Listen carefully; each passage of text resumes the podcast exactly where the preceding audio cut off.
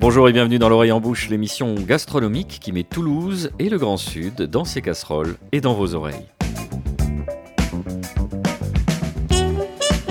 Chères auditrices, vous le savez sans doute, la plage de Gruissant, étendue infinie où s'entremêlent les flots azurés de la Méditerranée, les grains de sable caressés par les vents d'été, abrite en son sein une multitude de restaurants qui, tels des oasis gustatives, offrent aux voyageurs égarés une halte salvatrice. C'est un ballet silencieux où les murmures des vagues se mêlent aux soupirs gourmands des convives, créant une symphonie secrète réservée aux initiés de la délectation. Les plats sont l'expression même de l'harmonie entre la terre et la mer. Les produits du terroir s'unissent avec les trésors marins dans une danse envoûtante de saveurs et de textures. Les poissons délicats, fraîchement pêchés, s'offrent en offrande aux palais avides, tandis que les légumes gorgés de soleil illuminent les assiettes de leur éclat coloré. Chaque bouchée est un poème gustatif, un voyage sensoriel au cœur de la nature généreuse. Mais il y a un autre enchantement plus insaisissable qui se cache dans l'atmosphère feutrée de ces lieux privilégiés, c'est celui de la rencontre des échanges fugaces entre les convives, étrangers d'un instant devenus complices le temps d'un repas. Les rires fusent comme des éclats de cristal, les regards se croisent et se dérobent, tissant des fils invisibles qui relient les êtres dans un éphémère élan de convivialité. Les langues se délient, les histoires se racontent, et les heures s'étirent dans un présent intemporel où les frontières s'estompent pour laisser place à l'essence même de la vie. Bref, chères auditrices, mettons un terme à cette logorée empoulée. Nous sommes agruissants, avec pas moins de quatre invités restaurateurs et restauratrices pour la dernière émission de la saison. Nous avons Julien et Mélanie Privat de la Cranquette, où nous enregistrons présentement, Marine Labernardi de la de Casa Marina, hein, on le précisera tout à l'heure, et Sophie Cléniac du Café Raisin. Merci à tous les quatre d'avoir accepté notre invitation. Nicolas Rivière, ci-devant, rédacteur en chef. Pour cette dernière émission de la saison, nous avons donc décidé de poser nos micros à Gruissant. Ben oui, c'est presque devenu euh, une habitude pour nous, à chaque fin de saison de l'Oreille en Bouche, d'aller en bord de mer, presque en espadrille, au bord euh, de la Méditerranée, pour une dernière émission. L'an dernier, nous étions sur les hauteurs de Banyuls, à la Guinelle. Cette fois-ci, depuis Toulouse, au départ de Toulouse, on est allé un petit peu moins loin, à Gruissant, entre les salins de l'île Saint-Martin, la plage mythique des chalets, le massif de la Clappe, une sorte de trinité qui fait euh, bah, un écho à nos invités euh, d'aujourd'hui. Marine, dernière arrivée finalement ici. Exact. Qu'est-ce qui vous a conduit à vous installer à Gruissant, euh, Marine La Bernardi alors, je suis de Brest, comme je l'ai dit tout le temps d'ailleurs. Et en fait, je suis la mer, je suis le soleil, je suis les poissons. Et surtout, je suis mes amis, qui sont euh, Julien et Mélanie de la Cranquette, qui m'ont vraiment euh, inspiré pour venir m'installer ici. Alors, Casa Marina, qui a ouvert ses portes, finalement, il y a quoi? Il y a quelques semaines. Quand est-ce que vous avez ouvert les portes de Casamarina. Et d'ailleurs, pourquoi Casamarina? On peut l'imaginer, l'Espagne qui pousse un peu sa corne jusqu'ici, c'est ça euh? Ouais, alors c'est un peu, oui, mes influences espagnoles que j'ai apprises un peu à Palamos. Et euh, Casamarine, je voulais pas trop, ça aurait fait trop poisson et je suis pas très doué pour travailler le poisson, je laisse ça aux autres. Donc j'ai préféré faire Casamarina. Et donc avec des assiettes à partager, un peu à l'espagnol et des bons vins également. Alors, hier soir, sous l'orage, hein, parce qu'on a préparé cette émission. Euh, ensemble sous la tramontane, sous l'orage qui menaçait. On a effectivement discuté de votre parcours, de la cuisine que vous y faites. Vous m'avez dit, les poissons, les fruits de mer, la Méditerranée profonde, je les laisse à Julien et Mélanie. Moi, ce que j'aime, c'est le gras, les quigaman. Et vous avez, vous avez réalisé une recette de quigaman, euh, disons, euh, euh, aux accents presque catalans. Quoi, hein. en fait, j'ai créé. C'était quoi ce qu'on a mangé hier soir, Marine Alors, j'ai j'ai créé, j'ai crevé, j'ai créé une assiette de Queen Amman avec un sofrito d'oignons presque brûlé, vraiment ultra confit brûlé que je mets sur le Queen Amman et des anchois de la maison Nardine au Pays Basque. Donc on voyage entre le Pays Basque, donc l'Espagne de chaque côté, et tout ça, ça fait un petit Queen euh, salé, salé, et euh, voilà. Queen en deux façons. On le retrouve aussi au dessert, mais ça, c'est quand vraiment on aime vraiment beaucoup le gras et qu'on a envie d'y revenir. Mais disons, cette touche bretonne agrémentée de choses extrêmement euh, sudistes, qui est d'ailleurs escortée par beaucoup d'autres choses à la carte, qui est extrêmement étoffée. Hein, euh, on pourrait la passer en vue. Il y a des escargots aussi. Il y, a une, il y, a une, forme de synthèse de tout ce que vous aimez à la fois manger et de tout ce que vous aimez aujourd'hui cuisiner, proposer. Ah, hein, euh, Exactement. En fait, je propose une carte en fait telle que j'aimerais la retrouver quand moi je vais au restaurant. Donc influence bretonne, basque et principalement aussi espagnole. Les escargots, on les fait un par un. Nous-mêmes, on les remplit dans une coquille de pain et donc ça, tout se mange. Il n'y a pas de coquille. Les petits queen donc je les sers en version également sucrée, donc ça dégouline de beurre de partout. En fait, c'est pas du tout un restaurant très régime chez moi, mais bon, voilà, chacun son truc. Je ne Euh, sais pas s'il y a des gens qui apprécient les restaurants en régime. Bon, je vais au restaurant, mais pour me faire un, un peu chier quand même, parce qu'il faut que ce soit. Il y, a, quand- il y a aussi des carpaccio de pieds de cochon, euh, vinaigrette gribiche, du carpaccio de poulpe, pimenton, citron vert et menthe, carpaccio de gambas de palamos, huile de homard. Exact. Cette passion du gras, Marine, Alors, d'où est-ce qu'elle vous vient? J'ai pas vu de psy encore et je pense qu'il faudrait peut-être que j'essaye effectivement parce que j'ai vraiment Rapprochez une, le micro, une rapprochez le passion, une passion pour le gras énorme, beaucoup plus que le sucré et le reste. Et euh, je ouais. je sais pas du tout d'où vient cette passion de gras, mais en fait c'est un besoin vraiment. C'est un, besoin et j'espère que les clients me suivront et qu'ils auront ce besoin. Alors justement, comme blague à part, vous êtes parti, euh, est-ce qu'on fait, euh, comme les gens font dans la modernité, une étude de marché? Qu'est-ce que les gens attendent quand ils viennent à Gruissant, machin? Ou plus de euh, vos envies, euh, du fait d'être pas loin de certains copains, de- de- d'être complémentaire d'une offre, vous le disiez, de poisson Qu'est-ce qui vous a motivé? Qu'est-ce qui vous a... de- C'est vrai que c'est plus l'instinct, parce que je pense que j'aurais fait une étude, de, une étude de marché sur le foie gras et les os qui seront constamment à la carte, ça aurait rien donné. Euh, mes amis de la cranquette qui travaillent vraiment, vraiment le poisson et beaucoup plus des choses beaucoup plus méditerranéennes que moi. Donc je fais un complément euh, en espérant que les gens vont adhérer, mais j'en suis persuadée en fait. Vous aimez aussi vous faire des amis, puisque les huîtres euh, viennent de Quiberon. Qu'est-ce qui s'est passé alors qu'on est à Gruissant? Je suis bretonne. Oui, non, c'est un tropisme breton. C'est pas parce que vous avez moins d'appétence pour.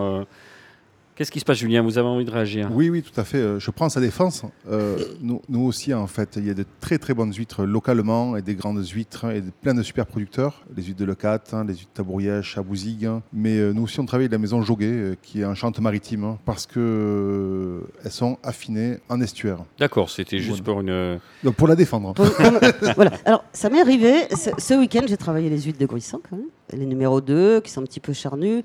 Mais c'est vrai que voilà, je- ce sera des produits bretons. Il y aura le Queen Amman et les huîtres bretonnes. Un mot sur votre parcours, Marine. Vous êtes passé à Bordeaux, vous êtes passé à Toulouse, Oui. et puis un gros crochet, euh, un crochet important peut-être par l'Espagne. Ça, il faut en parler. Enfin, en tout cas, la Catalogne espagnole. Exactement. Et, ça, euh, c'était vraiment une révélation pour moi, la façon dont mangent les Catalans et euh, la, la façon de mettre tous les plats au milieu pour que tout le monde partage. Ça, c'est vraiment quelque chose de tient à cœur. Le, concept entrée, plat, dessert ne m'intéresse pas vraiment. J'ai envie que les gens apprennent à partager, en fait. On met des assiettes au milieu, on partage, on se régale. Donc, vous parliez de, de votre appétence pour le gras. euh, Qu'est-ce qu'il y a de gras en ce moment à la carte De gras? Il y aura toujours un petit toast de foie frais poêlé, ferme de phalange dans le Gers.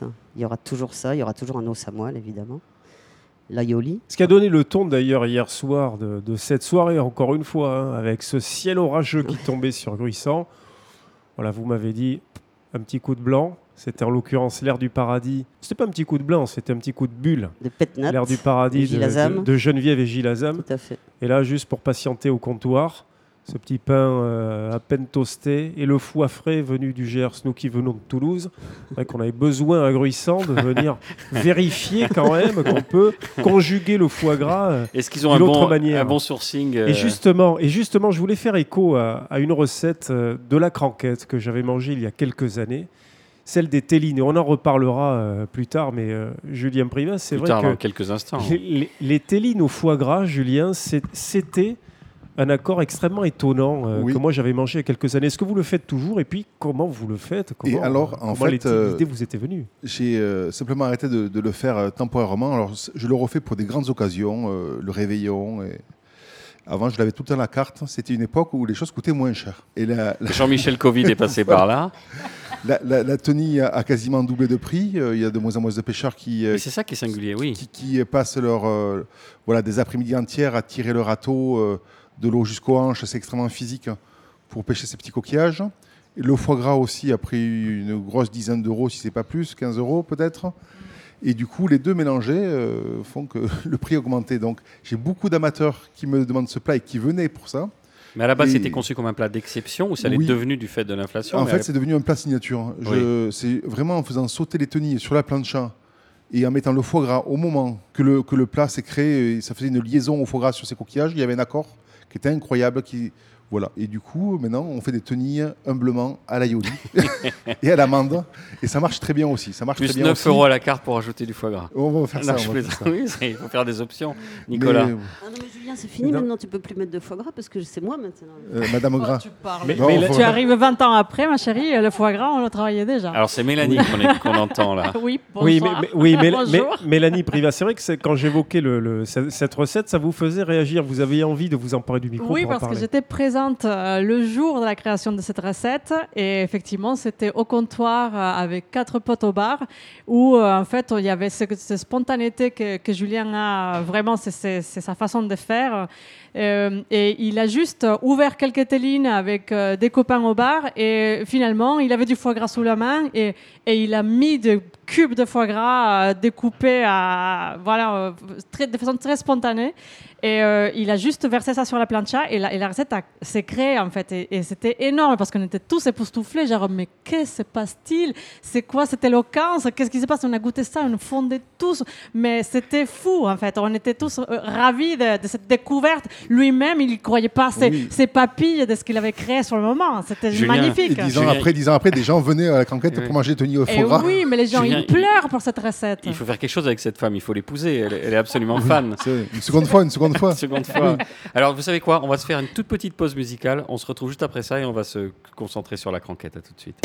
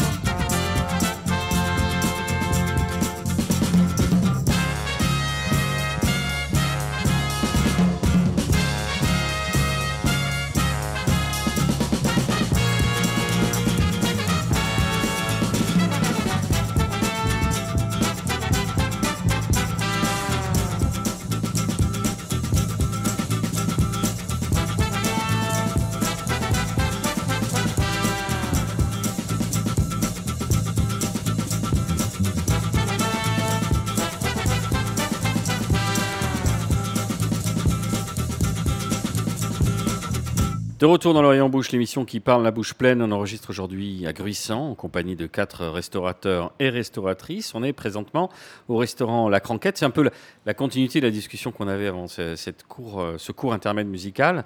Et à ma gauche, euh, j'ai Mélanie. Mélanie, vous avez une belle puissance vocale. On va donc l'exploiter.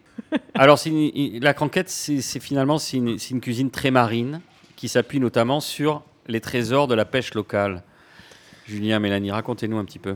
En tant qu'autodidacte, quand j'ai euh, commencé, quand on a ouvert la cranquette avec une associée, j'avais 24 ans. Et après, euh, elle nous a introduits dans le village. On avait racheté euh, le pas de porte de l'ancienne boucherie de son oncle et de sa tante, qui nous a mis un pied dans le village. Quand je lui ai racheté ses parts, j'ai voulu aussi faire la cuisine que l'on aimait.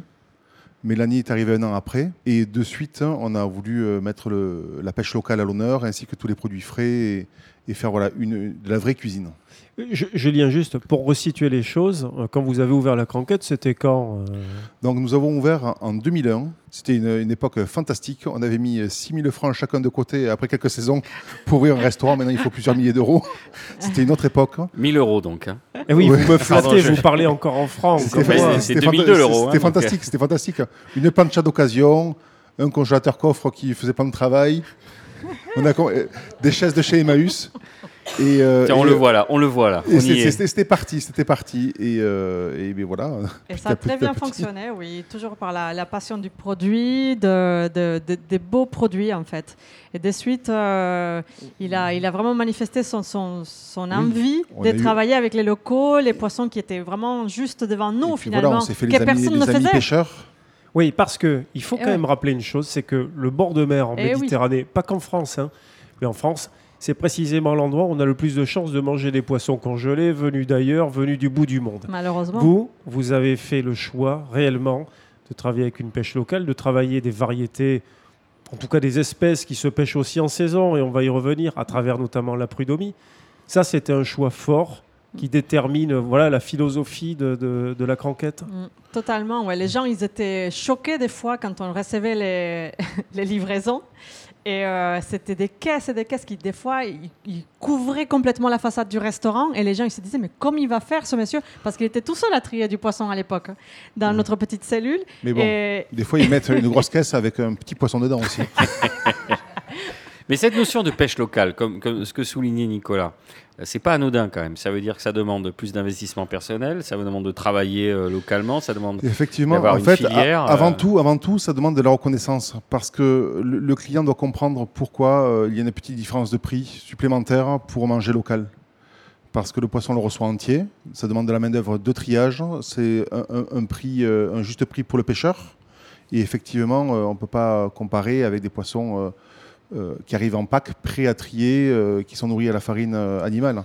Donc du coup, effectivement, ce que ça demande, c'est de la connaissance par rapport euh, au consommateur qui va venir. Qui va venir. On pourrait peut-être prendre des exemples très concrets par rapport à ce qu'on a mangé juste avant cette émission, déjeuner euh, ici euh, à la. Gargantuesque. Et je, je rappelle qu'on est donc euh, à la fin du mois de juin, à la veille quasiment du mois de juillet. Donc enfin, euh, juillet. effectivement, il m'arrive des fois d'avoir jusqu'à 10 produits pêchés à gruissant à la carte. Aujourd'hui, vous avez pu manger de la sèche de gruissant, donc accompagné d'une quelques tomates confites et euh, d'une panna cotta de galère. Vous avez mangé du thon pêché à gruissant arrosé de lard gras noir des Bigorres en tartare. En tartare. Là encore, un accord terre et mer. On y reviendra après. Je vous laisse dérouler le, le- le L'anguille menu, aussi. Julien. Vous avez Ouais. mangé la bourrée d'anguille, façon gastronomique, parce qu'on a concentré les sucres de la sauce. Vous avez L'huître. mangé du poulpe pêché à gruissant. Et Eh oui. L'huître avec l'anguille aussi. Et vous avez mangé de l'huître gratinée avec de l'anguille fumée pêchée à gruissant, Mm. fumée par nos soins. Voilà, et des fois j'ai plusieurs coquillages. euh, là j'avais du loup aussi à la carte et des dorades pêchées à gruissant. Mhm. Mais voilà, donc il y, a- il y a de la pêche. Alors ce qui est sympa à gruissant, c'est qu'il y a avant tout de la pêche saisonnière. C'est-à-dire que voilà, euh, la saison de l'anguille, de la dorade, des sèches. hein. Là, bon, j'ai un pêcheur qui se démerde bien avec les poulpes qui euh, avaient des, des- des petits pots. Les poulpes viennent se, viennent se cacher dans les pots. Il y en a quasiment toute l'année maintenant. C'est Mais- comment d'ailleurs, pardon, une question de béotien, mais c'est comment on pêche le poulpe? Du, du coup, euh, ils mettent euh, des lignes sur lesquelles sont accrochés euh, tous les 15 mètres un petit pot, comme une petite amphore, hein, mais en plastique. Le poulpe qui cherche un abri, il va se cacher dedans et tout simplement, une fois par mois, on relève ces lignes et le poulpe est caché dans le pot. Et c'est des petites maisons, ouais. Après, euh, ce même pêcheur euh, pêche avec des casiers, euh, en mettant des appâts dans le casier et plusieurs espèces vont, euh, vont euh, se faire prendre. Quand il sort le casier de l'eau, ce qui est intéressant, c'est que le poisson est vivant. Donc là, les rougets sont magnifiques, ils ne sont pas morts asphyxiés dans les filets.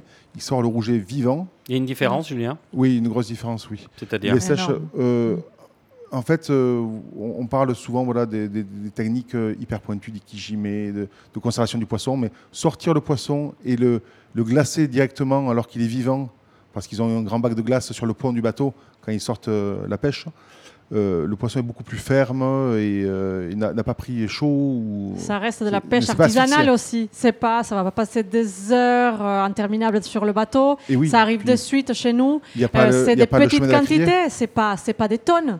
Euh, donc euh, ça, ça change tout. C'est vraiment artisanal.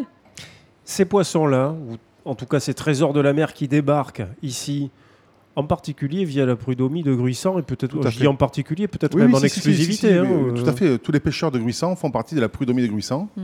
25 pêcheurs actifs.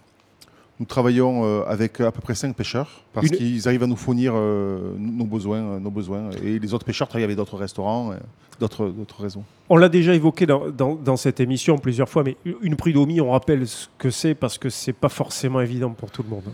Et effectivement, Gruissant a gardé, a gardé ça, de, je pense, de, de temps euh, reculé. Historique, ouais. Oui, Ouais. La prud'homie des pêcheurs, d'ailleurs, euh, hier c'était la Saint-Pierre, c'est rigolo parce que c'est la fête Mm. des pêcheurs, Ouais. quoi, du patron des pêcheurs, du moins, du coup, c'est la fête un peu des pêcheurs euh, qui font la fête pour honorer leur saint. C'est férié ici carrément, hein, à- à la Ah oui, ça rigole pas, hein. hein. Ah oui, et oui, du hein. coup, euh, Les pêcheurs sont actifs, les pêcheurs retraités se retrouvent, invitent, invitent, euh, invitent voilà, quelques, quelques amis, euh, quelques clients pour la grande sardinade dans la cour de la prud'homie. La prud'homie, euh, en fait, euh, gère la pêche sur Gruissant. Ils parlent de leurs problèmes, euh, ils tirent au sort les postes. Par exemple, Mhm. pour le- le- la pêche à l'anguille, il y a une technique qui est très particulière, qui est la pêche au poste. Chaque pêcheur va tirer au sort son emplacement. Une Les postes se mettent bout à bout. Dans les temps. hein. Dans les temps Oui, de Gruissant, oui, voilà, oui. dans les temps de Gruissant. Et euh, donc le filet va être juste à poser bout à bout pour euh, aller d'une rive à l'autre de l'étang. L'anguille euh, va taper sur euh, un filet, premier filet qui fait barrage, et va chercher la sortie et va rentrer dans une nasse en fait à ce moment-là, Mm. que l'on appelle la pantane. Ouais. Et donc tout ça se tire au sort, euh, il y a des arrangements, voilà, c'est euh, c'est une vie euh, sociale, c'est une vie collective. euh, ce qui est bien, voilà, ils, ils, ils se font pas la, la- ils se font pas la guerre, justement, ils, euh, ils négocient. Ouais. On a l'impression quand même que pour l'anguille, c'est euh, un chef-d'œuvre en péril quelque part. Exactement. Il reste peu de. de- de- La de ressource ça, ça minimise.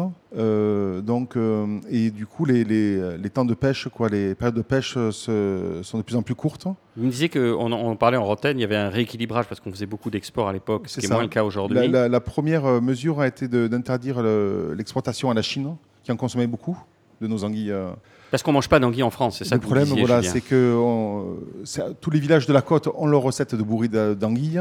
Mais euh, en, en dehors voilà, de, la, de la côte, il y a très peu d'anguilles qui sont consommées en France. Et euh, les grands amateurs sont euh, les Italiens, où c'est un, un plat très raffiné, en- les Espagnols.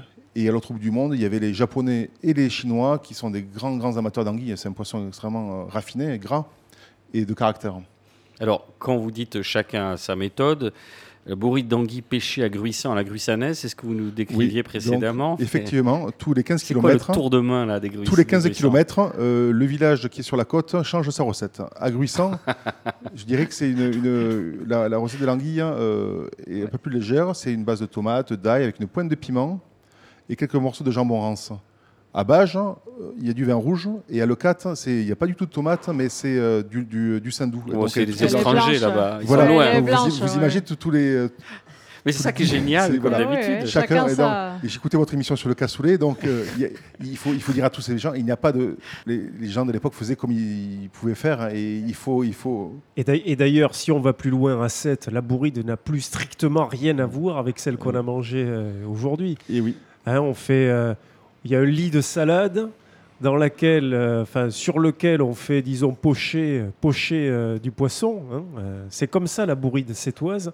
Et puis qu'on vient euh, marier avec un aioli qui devient extrêmement liquide. La bourride de 7, c'est à peu Mais près qui ça. sont Donc, ces gens-là? Qui donc, sont ces gens-là, tous les, Nicolas donc, tous, les, tous- tous les 10 ou 15 kilomètres, ça change. D'ailleurs, à ce propos, une des grandes controverses languedociennes, la bouillabaisse serait probablement native oui. de Béziers. Il faut crever l'abcès. Hein, c'est aussi peut-être. Une, Je- une- une querelle, une querelle. On va partir ce genre de querelle, non, j'ai Julien à trop de- prendre parti. ouais. Non, je ne veux pas prendre parti. Surtout, non, il faut, il faut, il faut perpétuer la tradition un tout petit peu, quoi, un tout petit peu en, en la- en l'améliorant euh, au goût du jour. Ce qui est très important, c'est qu'il y a encore des, des personnes qui, qui travaillent ces recettes ancestrales. Ça, c'est très important. Mais il faut savoir aussi la mettre au goût du jour. Et comme euh, vous avez goûté tout à l'heure, la, la bourride que je travaille est très concentrée. La bourride sortie de la paix euh, du bateau du pêcheur, les, il mettait les anguilles euh, dans la bétonnière pour la, ou la frotter au sable. Dans une grande marmite, comme pour la bouillabaisse, il faisait euh, des couches de pommes de terre, d'anguilles avec quelques cranquettes dedans, les petits crabes. On rappelle ce que c'est les croquettes, justement. Voilà, c'est les petits crabes pêchés à Gruissant et euh, c'est le petit Ils crabe sont femelle. verts un peu, non? Oui, c'est le, c'est le crabe vert, il est un peu plus petit c'est que le les mini trilles. hein. crabe, quoi. plus- C'est les oui, de petites l'étang. étrilles un peu. Je savais pas euh, qu'on en faisait. Ouais, ou choses. l'équivalent des favouilles, peut-être en, euh, Oui, du oui, côté c'est ça, de oui. la ça Camargue. fait. Voilà. Il y a une époque où euh, elles Déjà, sont, c'est elles pas le sont même pleines. mot. Elles sont pleines. Et euh, avec des œufs, donc elles sont délicieuses. Les pêcheurs les font sauter et peuvent les manger comme des chips à l'apéron, quand elles sont toutes petites. Voilà, avec une petite persillade. Mais du coup, euh, l'idée de, de, de l'amélioration euh, en façon gastronomique de la recette gruissanaise, c'était de concentrer les arômes. Au lieu de mettre quelques cranquettes, on fait une vraie soupe de cranquettes que l'on réduit. un fond de sauce à base d'anguille avec les chutes, les bouts de queue. On, on fait une sauce. Et pour le jambon, on prend du, du lard de très grande qualité. Voilà, euh, même je mets du lard de. Ouais, et de. et de- Mais justement, parlons-en, parce qu'il y a l'ici, ou le très ici, le un peu là-bas et le un peu ailleurs. Mélanie, Mais les le influences vénézuéliennes dans le ceviche. Mélanie, ça, elle a la réponse. C'est le Ah. Grand Sud. C'est le Il- Grand il Sud, va loin, le Grand Sud. voyons, Occitanie, euh, voilà. Donc, juste avant de, de re- de revenir sur des aspects terre-mer peut-être très ancrés dans votre cuisine, euh, Julien, mais voilà, le ceviche, ça c'est peut-être voilà, le, le Non, vent, ça, du- le, ça, vent de l'Amérique du Sud qui souffle, chaud, sur le, qui souffle à l'in- à l'instar de la tramontane sur Gruissan. Effectivement, c'est que euh, voilà, on aime, euh, on a beaucoup voyagé aussi euh, ensemble et euh, ben, l'Amérique du Sud a évidemment été l'une de nos destinations un peu privilégiées et le ceviche, c'est vraiment euh, euh, le temps chaud, euh, l'été, voilà, le, temps estival en- rappelle forcément la Amérique fraîcheur du d'un ceviche. En Amérique du Sud, les, restaurants gastronomiques sont péruviens. Déjà, et euh, tout, donc les restaurants ga- gastronomiques hein, proposent des ceviches, surtout qu'il fait chaud peu partout Mais dans ces régions-là. on fait forcément le, le lien entre chaleur Et et, la fraîcheur d'un ceviche, citron vert. Arrivé au beau jour, euh, euh, il ouais. faut proposer des plats frais. C'est vrai que le- maintenant, comme je vous disais, le, le ceviche est connu, reconnu. Du coup, aucun euh, client euh, n'hésite à prendre le ceviche s'il veut manger quelque chose de, de frais. Alors, par exemple, peut- celui de poulpe de Gruissan en pomme granny smith, jus de légumes verts façon euh, leche de tigré. Voilà. J'ai fait allemand, excusez-moi. Citron vert, concombre, poivron vert, coriandre, ail, oignon, maïs. On est pas mal là. Oui, mais voilà. Donc, du coup, euh, l'intitulé, on marque salpicon. On, par- on marque d'abord salpicon pour dire que c'est une salade de poulpe parce qu'il est déjà pré-cuit. Oui. Il n'est pas cru. Vous aimez bien être précis pour un autodidacte quand même. hein Oui, oui, mais euh, sinon, Euh, sinon, Il y a des choses à prouver, Julien, ou quoi? Oui, Non, non, mais là, on va s'allonger là. Tout parce temps. que là, c'est un peu de psychanalyse. Alors, Parce que vous n'avez plus rien à prouver maintenant. Hein si, si, si, si. Euh, c'est vrai que vous ne le savez pas, mais aujourd'hui, j'ai appris que j'étais maître restaurateur. Et c'était très dur parce que je n'avais pas l'équivalence en diplôme étant autodidacte et c'était euh, di- difficile de, de, le, de le prouver quelque part. Vive la France. Et, euh, et du coup, c'est, non, il faut être précis, euh, c'est, euh, c'est être honnête, tout simplement. Et Je- oui, être clair, c'est aussi une façon de, de, de moins avoir de quoi ça, faire embêter par le, le- le client qui euh, a envie d'être pointilleux. Et euh, être connaisseur, c'est aussi euh, rassurer les gens qu'on sait ce qu'on fait. Mais on peut faire du ceviche de poulpe avec des poulpes à peine cuits, quelques minutes à la japonaise, 6 minutes. Non, mais après, ça vous va bien d'être précis parce que c'est votre nature. Ne contient pas de fond en poudre industrielle, ni de viande animale, ni de chorizo, vous dites, pour votre riz de, à la sèche pêché à. C'est ça, exactement, oui, oui. oui, oui. Non, là, vous êtes aussi précis que les clients pénibles, en fait. Vous êtes pénible comme les Mais- clients pénibles. Mais c'est- c'est c'est 23 ans de métier qui font ont- qu'on est obligé d'être très appris la précis. différence. 20 ans d'expérience font la différence. Je Nicolas. voudrais revenir sur une dimension très importante de votre cuisine. Effectivement, les alliances euh, terre et mer. Alors, ça a pu devenir au fil du temps euh, une expression tarte à la crème. Nous, on a fait une émission autour de ça, en particulier pour les racines de la cuisine terre et mer, Marimunt, enfin plus exactement mer et montagne en Catalogne. Mais, Mais, euh, nous avons la tradition, dans- dans l'ordre aussi, il y a cette tradition. Absolument. À travers quelques plats qui ont défilé sous nos yeux, dans nos gosiers euh, au déjeuner précédent. D'abord, les couteaux avec les haricots tarbés. C'était, en gros, c'est une, une, une espèce de, d'élégant cassoulet euh, marin. Quoi. C'est ce que Avec un bouillon de fait, cochon. quoi. C'est Ouais, exactement ça, ça. voilà, Oh, c'est c'est- génial parce que vous avez vraiment compris cochon. l'envie de Julien et ça Bon, c'est non, bien. Du coup, du coup, bon, nous travaillons le cochon noir de Bigorre à la carte, hein, euh, avec la tête et les petits pieds, un petit bouillon. C'est une recette que j'avais déjà euh, compris que ça fonctionnait, le cassoulet, euh, style cassoulet avec les couteaux, ça marchait. Donc euh, en ce moment, je repropose la même chose avec ce, ce petit bouillon de cochon euh, et du coriandre vietnamien qui donne un peu de peps sur les haricots euh, lingots de Castelnaudary, effectivement. Et euh, C'est bon, vous avez pris, vous avez, comme je vous vous disais, avez choisi votre camp. ma, ok. ma gra- ma grand-mère farcissait les, les moules et les calamars à la chair à saucisse, ce qui était une aberration dans la cuisine euh, gastronomique de, de- de l'époque. Quoi. Je veux dire, il fallait faire mer et mer, et dans, dans l'Aude, c'est ce qu'on fait. Et du coup, de mettre un coup de, de lard sur le thon ou de foie gras sur le thon, qui marche très bien parce que le thon, il aime le gras. Et oui, ça, c'est une autre, une autre recette d'ailleurs. et- Voilà. Une révélation, Voilà, le donc- tartare de thon euh, au Oui, je vous ai- lard de cochon noir de Bigorre. Miam. Ouais, je vous, je vous ai interrompu, Je vous en Julien, prie. vous dites. Et donc, du coup, du coup voilà, ce sont des, des- des accords euh, qui sont simples. hein, parce qu'en fait, en faisant euh, ces recettes, euh, on simplifie les recettes. Ce n'est pas compliqué. Quelques herbes aromatiques, hein, quelques, un peu de gras. Et, Et le terre-mer fonctionne, fonctionne bien, effectivement. Bon, c'est devenu très à la mode, effectivement. Un peu de gras, ça marche avec tout. Allez, je vous propose une deuxième pause musicale d'oreille en bouche. On vous retrouve dans quelques instants avec euh, une joie non dissimulée.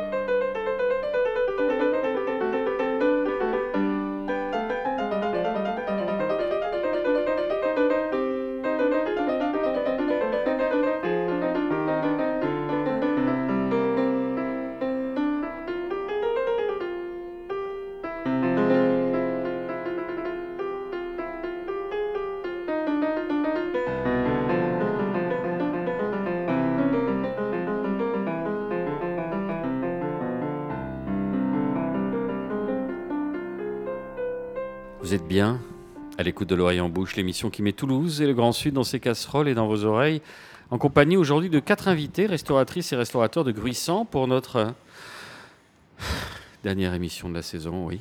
On évoque à présent l'aventure du Café Raisin, créé il y a deux ans environ, c'est ça, Sophie Cléniac? C'est ça, ouais. On- C'est notre euh, troisième été cette année.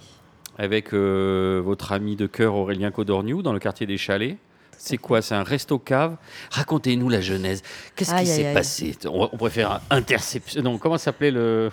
Comment s'appelle? l'interrogatoire de service. Exactement. Oui, voilà, très bien. Donc vous posez les questions, je réponds. Oui.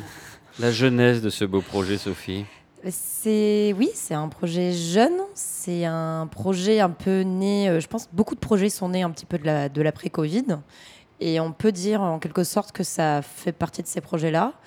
Euh, avec Aurélien, on a, vécu euh, longtemps à Montpellier. On avait un restaurant à Montpellier qui s'appelait le Pic Saint-Loup, qui s'appelle toujours le Pic Saint-Loup. Et euh, après le Covid, en fait, on a eu envie un peu de d'autres choses. Au- Aurélien a grandi ici. Il avait était très malheureux d'être loin de la mer, même si l'arrière-pays montpelliérain est magnifique. C'est vraiment un enfant de, de, l'eau et il avait besoin de cette proximité avec la mer, de sa famille, de nos amis ici aussi. Et euh, après, ah, donc après le Covid, en fait, Aurélien a eu une opportunité professionnelle ici. Et euh, c'était le moment de le faire, donc on l'a fait. On est parti, on s'est installé ici, donc à Gruissant, au chalet. Et moi, à cet instant-là, je ne savais absolument pas ce que j'allais faire de ma peau. Et comme j'ai toujours travaillé dans la restauration depuis, euh, depuis, euh, depuis mes 18 ans, j'ai jamais vraiment eu un, un été de libre, etc. Et puis bon, je me suis dit, euh, c'était c'était c'était au moment du deuxième, ce qu'on appelle le deuxième confinement, donc euh, le, le, le premier, le, premier, le 1er novembre. En 2000. On s'en souvient plus, Sophie, vous 2020. savez. Non, On mais c'est très bien de derrière pas s'en parce qu'on souvenir. était moi, en ça- moi, ça me soulage qu'on On s'en était en pas. souffrance. Mais euh, du coup, c'était à ce moment-là et je me suis dit vraiment là, pendant un mois, je prends aucune décision, je, je, je fais du yoga, je, je cuisine.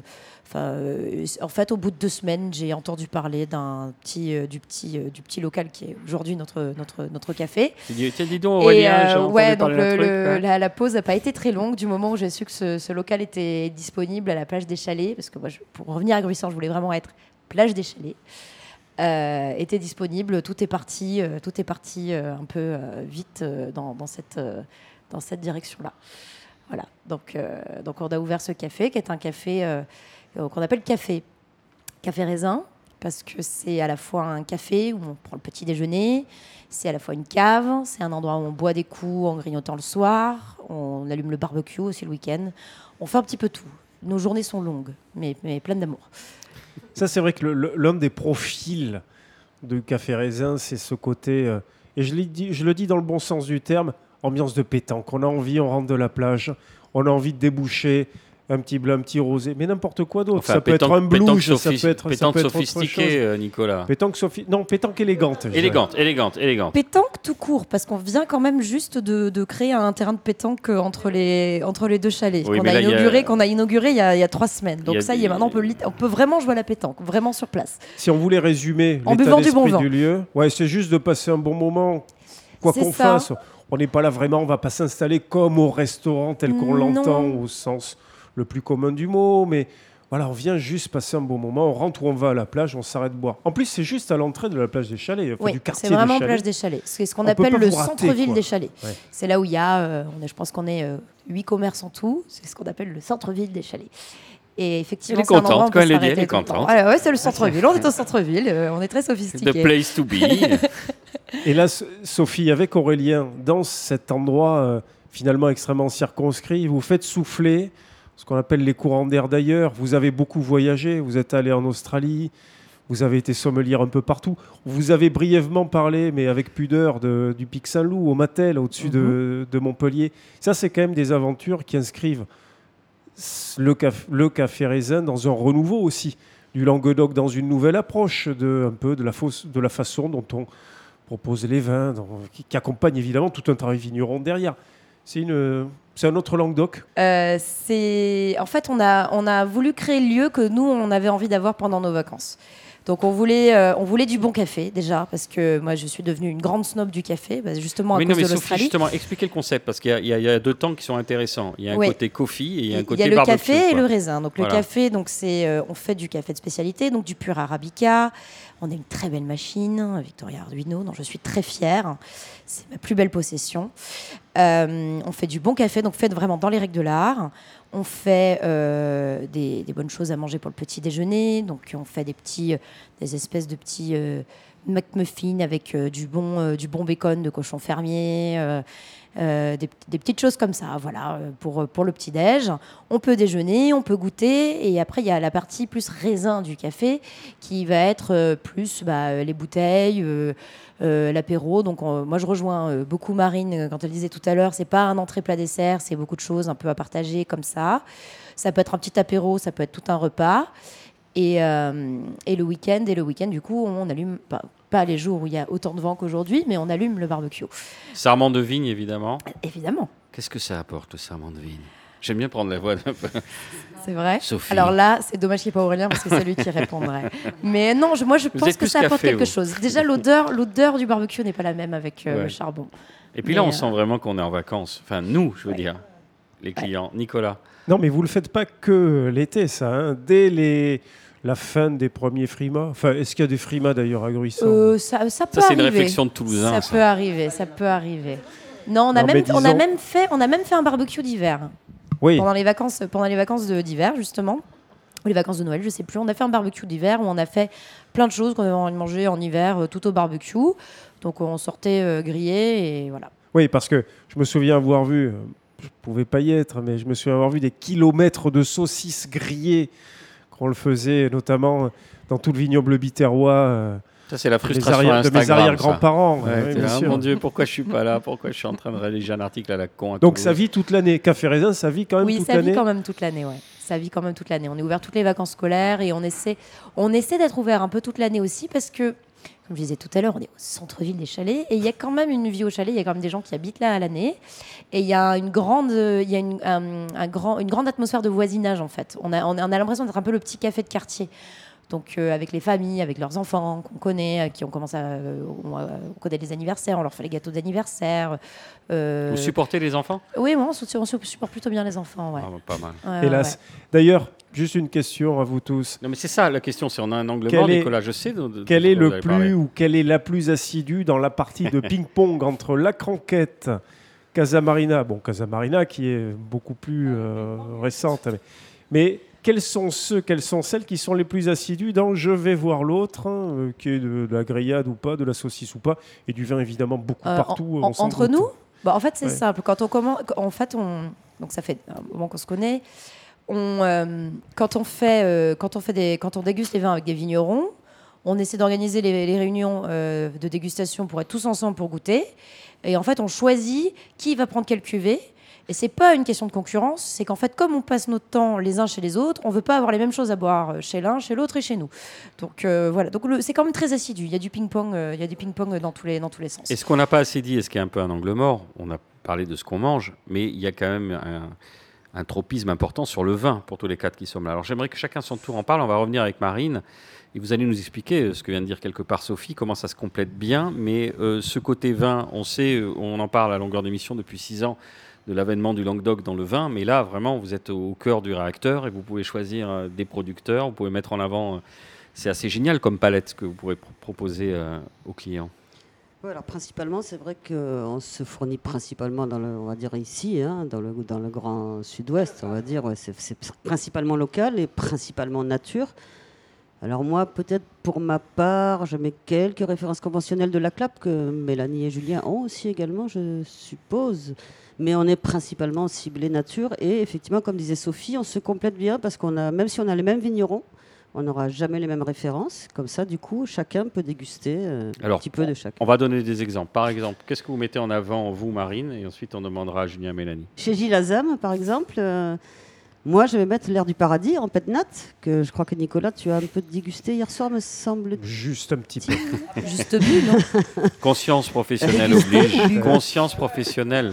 Mais juste, un, voilà, un pour- simple exercice de désaltération. euh, Exactement. Il était voir, très altéré. pour voir de quoi on parlait. Donc, euh, et euh, Mélanie, donc toi, ce sera pas l'air du paradis, mais ce sera plutôt. Alors, chez Geneviève Gilazam, nous prenons le- la Joséphine, c'est aussi pour rester dans les bulles, mais aussi on a leur chardonnay autre terre, on va avoir leur cuvée Louis, c'est leur chardonnay euh, donc d'appellation. euh, qui est juste sublime avec des notes salines, euh, élevage euh, très pur, avec une très belle élégance. On reste sur du blanc parce que ben, nous sommes spécialisés dans le poisson, mais ils ont des très bons rouges aussi. Euh, sinon, euh, voilà, après, on partage pas mal des vignerons. En fait, en commun à tous les, les trois établissements, c'est génial. On fait un pôle euh, euh, défendeur du vin nature. euh, donc, euh, c'est génial. Ça va prendre vraiment bien cette euh, jolie sauce que nous sommes en train de créer. Alors, il faut parler de. Parce que là, c'est des audois. Il y, a, il y a quand même un petit côté euh, chauvin, euh, Sophie. Si vous aviez un vin à mettre en Oui. avant que vous proposez au Café Raisin. Dans l'Aude Non, justement. Ah, pas Ça forcément suffit dans l'Aude. maintenant. Ah, Ça suffit avec vos, vos Ailleurs. copains, là. ailleurs Ouais. Ah, alors. Ah, tu me prends dépourvu. Non, mais sinon dans Euh. l'autre. Sinon dans Non, l'autre. mais allez. d'ailleurs, le temps, le temps que Sophie peut-être remette quelques références de son goût, euh, euh, disons, dans le logiciel, rappelez que nous étions pour la 83e émission euh, de l'oreille en bouche chez Geneviève et Gilles Azam à Limoux. Nous étions allés C'était là-bas magnifique. en plein hiver Mm. avec effectivement euh, ces vignes chez eux qui, descendent comme ça le vallon, qui le remontent un petit peu les, les 12 ou 15 parcelles euh, qu'ils ont. On avait goûté des blancs effectivement lumineux, hein, c'est absolument euh, extraordinaire ce qu'ils font. Bon, les terroirs de Bulle à Limoux, on n'a pas besoin d'y revenir. Et les rouges, les rouges, des rouges de caractère avec des cépages plus sud-ouest, plus aquitains, presque un petit peu qui font référence hein, à cette, ce- cette cuisine un peu terre-mer, quoi. Le côté, euh, on bascule d'un côté euh, de l'autre, de la Méditerranée jusque vers l'Atlantique. Et c'est vrai que ça avait un caractère extraordinaire. Peut-être que Sophie, ça vous aura permis. Non, mais c'est moi qui les punis. euh, ah, si vous avez un vin au doigt à mettre en avant, retrouver. Et si vous avez envie de parler d'un vin pas. australien, puisque vous avez, vous avez pas mal voyagé notamment. Ah, la blague sur l'Australie. On n'a pas les moyens d'avoir des, des- des vins australiens sur les étagères parce que quand ils sont bons, ils sont très chers. Mais, euh, mais ils sont très bons. Mais ils Il faut dire, chers. vous savez ce qu'il faut dire? Il faut dire non, à cause du bilan carbone, on ne peut pas se permettre. Et Oui, voilà, ça, c'est bon, exactement comme ça. euh, comme ça, la, la référence écologique, c'est géré. Non, le dernier coup de cœur hors, hors Aude, hors, euh, hors Grand Sud, euh, pour moi, je dirais que c'est euh, c'est le domaine Aquilé, avec qui je travaillais déjà d'ailleurs auparavant, quand j'étais au Pic Saint-Loup. Essayé désespérément d'avoir des bouteilles ici. Euh, donc, domaine Aquilé, c'est euh, en Alsace. Ils font des Oula. Riesling absolument magnifiques. Ouais, là, on parle vraiment du Nord. hein. J'ai- Voilà.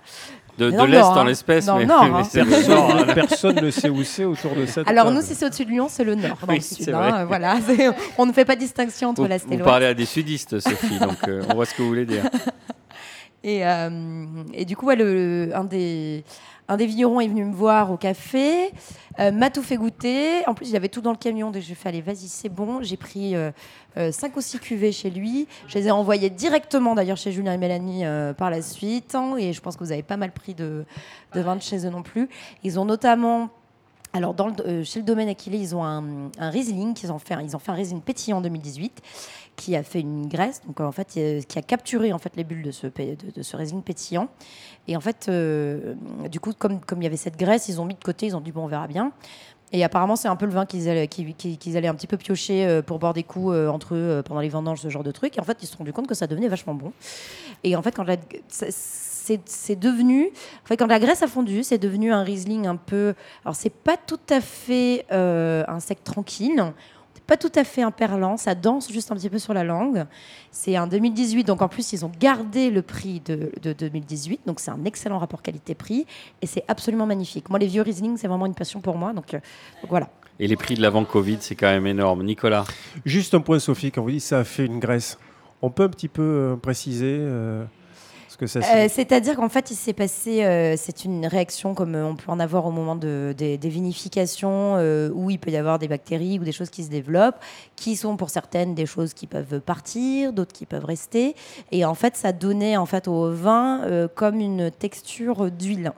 C'est-à-dire que quand on le verse dans le verre, on n'entend rien. quoi. C'est ça, comme Bah, quand on- euh, voilà, le, le vigneron me l'a décrit comme ça. Moi, c'est la première fois que j'en entendais parler, donc je vais pas pouvoir en parler beaucoup plus avant que ça. Mais en gros, que ça faisait, bah, voilà, comme une, comme une, comme une, euh, comme une texture d'huile vraiment assez, que ça collait vraiment au, Mais c'est au- quelque chose, au bord donc, du verre. qui, qui peut se résorber. euh, Et bah, du coup, ça s'est résorbé, oui. Mais peut-être que Mélanie, c'est euh, Mélanie, déjà quelques- eu, euh, quelques déjà mots. vu ça. Alors pour moi, c'était assez nouveau aussi, mais euh, on a eu à servir des bouteilles euh, voilà, qui, ont tourné dans ma cave, alors qu'elles étaient préservées à une température constante, climatisées et tout. Mais euh, effectivement, du- d'une semaine à l'autre, c'est devenu gras. C'est comme la texture de l'huile. Et effectivement, ça s'appelle la, la maladie La maladie de la graisse. de la graisse. Et effectivement, la, la- la densité du vin devient extrêmement euh, lourde. Et euh, il, il faut savoir que lors de la, la création, on va dire, de l'alcool, il y a aussi du glycérol. Et c'est ça qui donne de la structure au vin. Et le glycérol, c'est de l'huile. Et donc, effectivement, on va dire que l'alcool, euh, c'est comme s'il disparaissait et que c'est plus le glycérol qui, qui, qui rentre. Mais c'est à cause d'une bactérie. En fait, c'est une bactérie qui, euh, qui se développe et euh, qui épaissit le vin et, euh, pendant un moment. Et quand elle va mourir, par chance, le vin va reprendre sa structure normale. Sauf que pour le, le- le pétillant de, de Sophie, il avait absorbé le gaz en devenant gras. Le, le- gaz avait, avait perdu beaucoup de- d'effervescence. Et par chance, notre cuvée, on l'a gardée six mois Ouais. et elle est redevenue en Ouais. état normal. Donc c'est vrai que c'est- le travail des vins nature, ce sont les aléas. Euh, Oui, il faut savoir Mais il euh, faut être patienter, indulgent é- et il écouter, faut patienter. l'ouvrir, Il faut les goûter parce que ça évolue euh, de façon très rapide.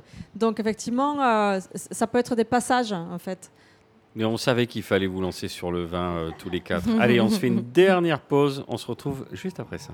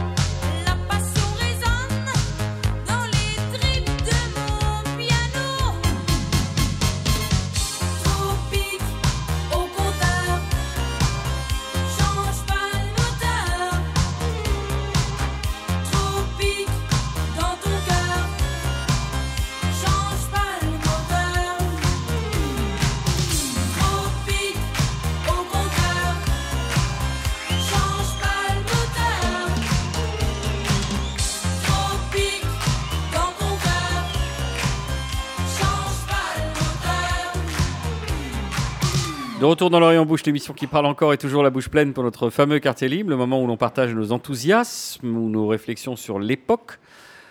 Mais tu fais, vous faites, mais vous faites quoi, Sophie? Bah Sophie justement.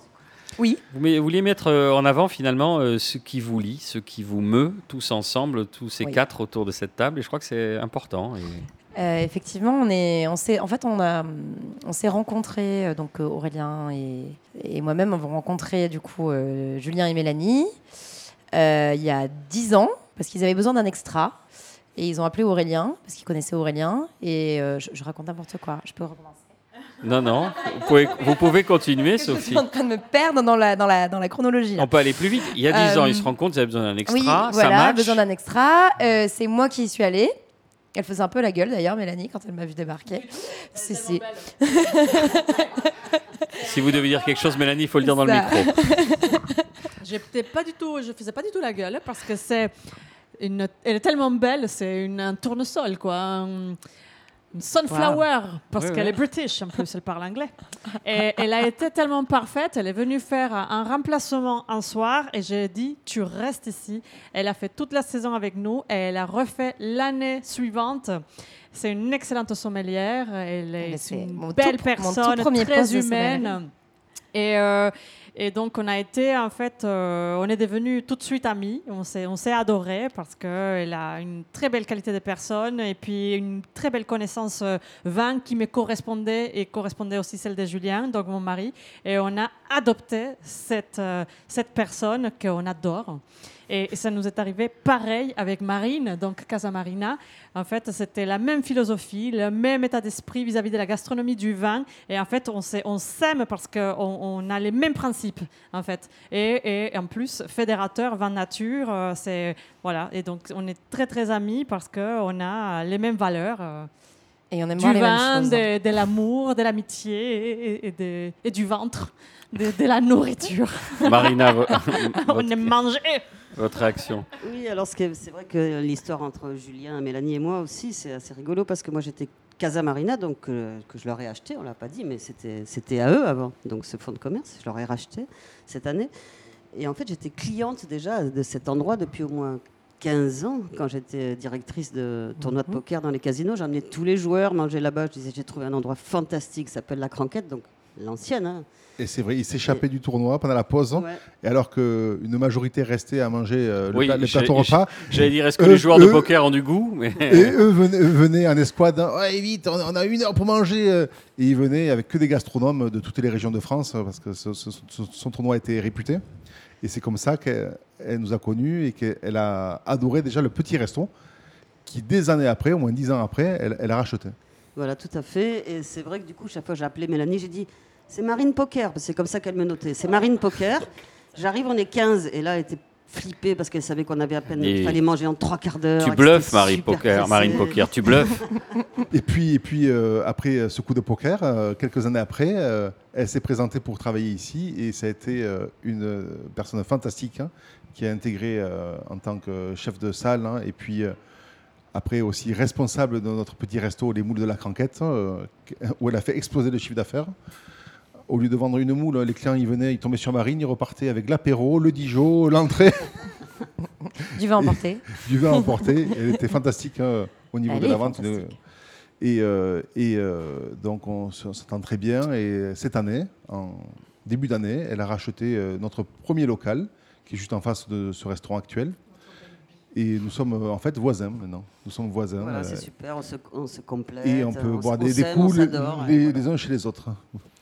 C'est beau ces relations incestueuses, mais néanmoins dans le plaisir. On va terminer. Ce- ce- Cette remarque ne, ne m'engage, n'engage que moi. Oui. Nicolas, finalement, en, en guise de conclusion, vous aviez un quartier libre? Oui, mais pour faire écho tout simplement à, ce qu'on a dit, en particulier avec Sophie et Aurélien qui font la une du magazine Tanin, euh, dont le dossier spécial est consacré euh, au Languedoc, titré Le Languedoc, une beauté qui se mérite, évidemment euh, très bien cornaqué par notre ami euh, Vincent Pousson, avec des développements particulièrement intéressants, notamment sur le renouveau global euh, de toute cette partie de la Méditerranée hein, qui va du nord du Roussillon quasiment jusque, jusque chez nos amis camarguais avec notamment un très beau focus sur le Cinsault. À propos de ça, et ça c'est un quartier libre plus personnel, vous savez que euh, j'ai évidemment beaucoup d'amour pour les couleurs jaunes et noires du stade Rochelet, euh, du stade Montois, qui sont des inventeurs du rugby. Mais il faut rappeler que les bleus ciel de Perpignan, sang et or de Perpignan, les oranges de Narbonne, j'ai pas besoin de me tourner vers Sophie Cléniac pour savoir ce que ça signifie. Les rouges et bleus de Béziers et les rouges et noirs de Toulon dessinent un arc méditerranéen qui lancera euh, de belles manières peut-être un été vineux, gastronomique, propre à nous faire décoller une jolie Coupe du Monde, on l'espère en France le 8 septembre prochain, qui est à peu près la date à laquelle on va se retrouver pour la reprise de l'oreille en bouche. C'est très aimez, beau. Vous aimez le rugby, Waouh. euh, Boris Georgelin? Alors, à titre personnel, il m'arrive d'aimer le rugby, mais je ne voyais pas où vous vouliez en venir au départ, et je trouve que vous êtes retombés sur vos pattes d'une façon exceptionnelle. Les Merci auditrices vont adorer. à tous les quatre. Merci, chères auditrices. L'oreille en bouche, c'est fini pour aujourd'hui. Merci à vous de nous avoir suivi cette émission coproduite et diffusée par l'homme qui a vu l'homme qui a vu l'ours, Radio Radio, Radio Radio Plus et Radio Terre. Vous pouvez nous retrouver sur notre compte Instagram, animé par euh, ce jeune homme qu'on appelle Nicolas Rivière. Notre page Facebook, nous réécouter sur radioradiotoulouse.net et toutes les plateformes de streaming. Je vous rappelle enfin ce mot de Marcel Pagnol. Si vous voulez aller sur la mer sans aucun risque de chavirer, alors n'achetez pas un bateau, achetez une île. On se retrouve en septembre et d'ici là, portez-vous mieux.